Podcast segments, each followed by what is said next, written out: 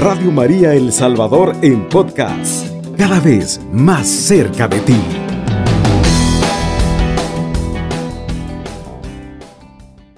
Bueno, pues hoy vamos a hablar sobre la sabiduría que le pedimos al Señor para manejar algo muy importante como lo es nuestro uno de los eh, órganos más pequeños de nuestro cuerpo pero que también es el que nos puede meter o en más líos, pero también nos sirve para alabar a Dios, como es la lengua.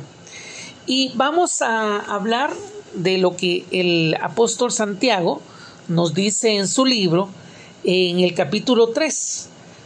Nos dice que hay entre ustedes muchos que son maestros y sepan que los que se dicen maestros serán juzgados con más severidad. Y no olviden que todos cometemos errores. O sea, nadie es perfecto, nadie es perfecto, solo sabemos. Cometemos errores. Errar es de humanos. El problema es quedarnos en ese error. Si alguien no peca con su lengua es un hombre perfecto, capaz de dominar toda su persona. Y es que a veces lo que más nos cuesta es tener a la sin hueso controlada tener a la lengua en paz. Porque muchas veces decimos cosas y a veces las decimos en un momento en que estamos con alguna situación difícil o a veces no pensamos bien y decimos lo primero que se nos venga y la lengua saca las palabras y a veces las saca también con fuego y a veces pues aunque parezcan palabras dulces son palabras que no siempre eh, son palabras adecuadas entonces pidámosle al Señor que nos dé la capacidad primero de dominar la lengua, de saber hablar cuando tenemos que hablar y de saber callar cuando tenemos que callar. Y que sea el Espíritu Santo el que domine nuestra lengua, que no sea nuestro gusto, que no sea nuestro enfado, porque muchas veces nos dejamos llevar por eso. Y Santiago nos dice que a los caballos les ponemos un freno en el hocico para dominarlos, con el freno sometemos todo el cuerpo. Los que han andado y cabalgado en caballo o en yegua saben muy bien que en el hocico está el freno. Y si uno le da hacia un lado, pues el caballo se va a ir para ese lado.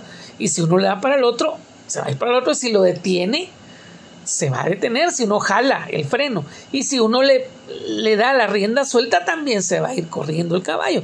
Entonces, así como el caballo, podemos dominarlo por medio de ese freno y lo igual que los barcos, dice también en el versículo 4, pues aunque sean grandes y aunque estén impulsados por fuertes vientos, el piloto lo maneja con un pequeño timón.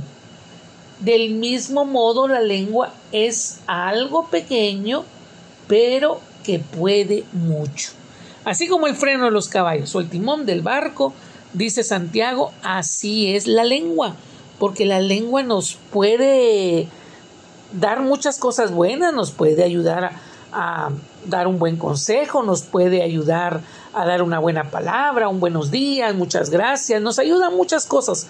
Miren que eh, una, una, buena lengua, alguien que, que realmente tenga un, un, buen, una buena capacidad para dominar su lengua, como dice Santiago, pues va a ser una persona muy, muy respetada, muy querida, pero también a veces la lengua nos puede meter en líos, nos puede meter en problemas. Y entonces es como dice Santiago también, basta una llama pequeña para incendiar un bosque inmenso. Miren, a veces una palabrita, una palabra mal dicha, una palabra mal puesta, una palabra que se diga de, sin pensarla bien. Y a veces eso nos ha pasado a todos. A veces no medimos nuestras palabras, a veces no medimos lo que estamos diciendo y a veces nos metemos en unos líos tremendos. Porque como bien dice Santiago, una llamita, un fosforito, una cosita pequeña puede hacer un gran incendio. Así una palabra, un chisme, una cosa mal contada, una palabra que no se diga bien, un, un algo que se diga puede meter en grandes líos a la persona, a la familia, a la comunidad, a eh, naciones enteras han padecido por una palabra mal dicha, por la lengua de sus gobernantes, por la lengua de sus asesores, por la lengua de sus de todos los que la dirigen, o una empresa o, una familia, o bueno, tantas cosas que la lengua puede servir para tantas cosas buenas, pero también nos puede desviar para cosas malas. Entonces dice que la lengua es como un fuego. Y en un mundo de maldad, nuestra lengua mancha a toda persona y comunica el fuego del infierno a toda nuestra vida. A veces nos podemos prácticamente condenar por palabras que, que, decimos. Hay personas que dicen una palabra y esa palabra dice hazte fama y échate a dormir.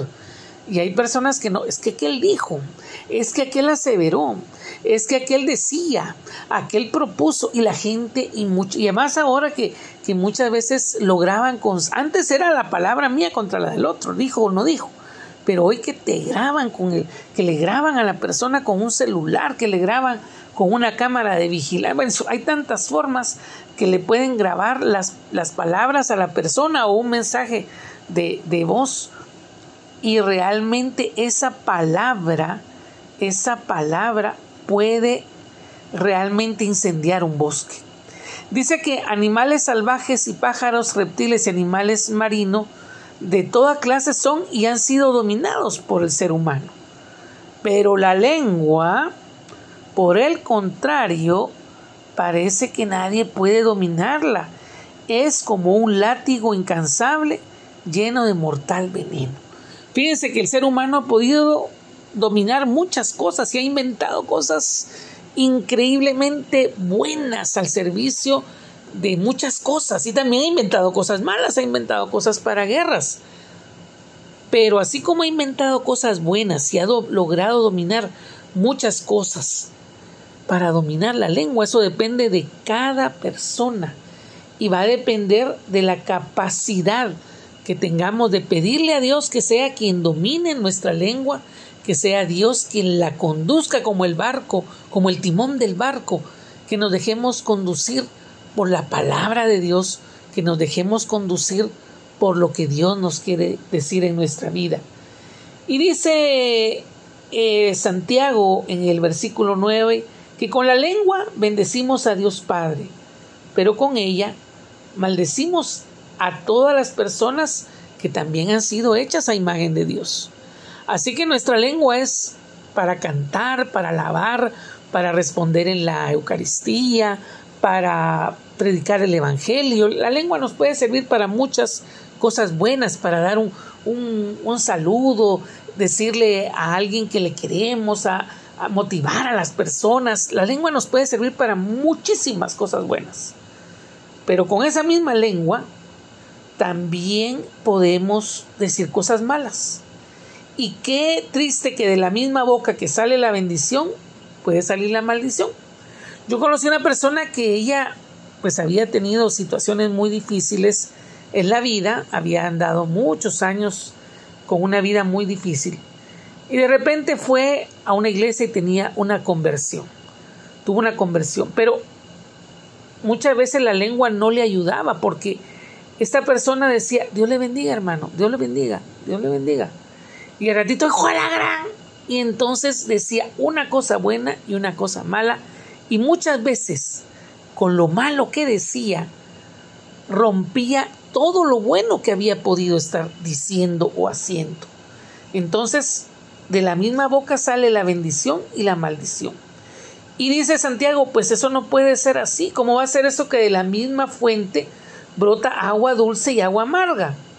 Puede una higuera producir aceitunas y al mismo tiempo higos. Tampoco el mar puede dar agua dulce. Así que si alguien quiere ser sabio, si alguien quiere ser educado, que busque realmente esa bendición, esa sabiduría de lo más alto que pida al Señor esa capacidad, que le pida al Señor ese sentido de sabiduría, porque una lengua que habla cosas sabias, una lengua que se deja dominar por el Espíritu de Dios, va a ser motivo de gran bendición para él y para todas las personas que le rodean. Mientras que una persona que no se deja llevar por el Espíritu de Dios, muchas veces se va a meter en más problemas con la lengua. Así que pidámosle al Señor que nos dé la capacidad para que nuestra lengua pues no se deje llevar por la envidia, por los desórdenes, por las acciones malas, sino que siempre obre con rectitud, con paz, con tolerancia, con comprensión, que nuestra lengua, aunada también a nuestro oído, que podamos también escuchar la voz de Dios, que podamos escuchar lo que nos están diciendo las personas que están a nuestro alrededor, porque muchas veces también hablamos mucho, la lengua a veces nos da cabida a hablar mucho, mucho, mucho y a escuchar poco. Entonces también es un momento para reflexionar cómo la escucha de la palabra de Dios, la escucha de, de la voz de Dios que se manifiesta en aquellas personas que se acercan a nosotros con alguna necesidad, con alguna dificultad, con alguna situación, pues ahí podamos escuchar también la voz de Dios. Y no digamos escucharla en su palabra. Hoy que estamos en esta madrugada, si usted, amigo, amigo, pues eh, amiga, le cuesta conciliar el sueño, lea la Biblia, escuche la palabra de Dios. Si le cuesta eh, dormirse, ore, rece por las demás personas y va a encontrar esa paz que su corazón necesita, esa paz que su corazón desea. Y aquellas personas que también en esta madrugada están trabajando, pídanle al Señor que puedan hablar y decir las cosas con sabiduría y con prudencia. Pero también en algunos de los trabajos se necesita no solamente hablar, a veces se necesita hacer silencio. Y entonces pidámosle al Señor que nos conceda la capacidad de hablar cuando tengamos que hablar y también de hacer silencio cuando debemos de callar. Esta es la recomendación que damos en esta madrugada, que pueda leer la Biblia, que lea especialmente esa carta a Santiago, que lea los Evangelios, en fin, todo lo que nos da sabiduría para que nuestra lengua pueda ser motivo de bendición y de dar gracias a Dios, que pueda ser motivo de dar alegría a los demás y no tristezas. Vamos a ponernos en la presencia también de nuestra Madre la Virgen María y por eso le decimos Dios te salve María, llena eres de gracia, el Señor es contigo. Bendita tú eres entre todas las mujeres y bendito es el fruto de tu vientre Jesús.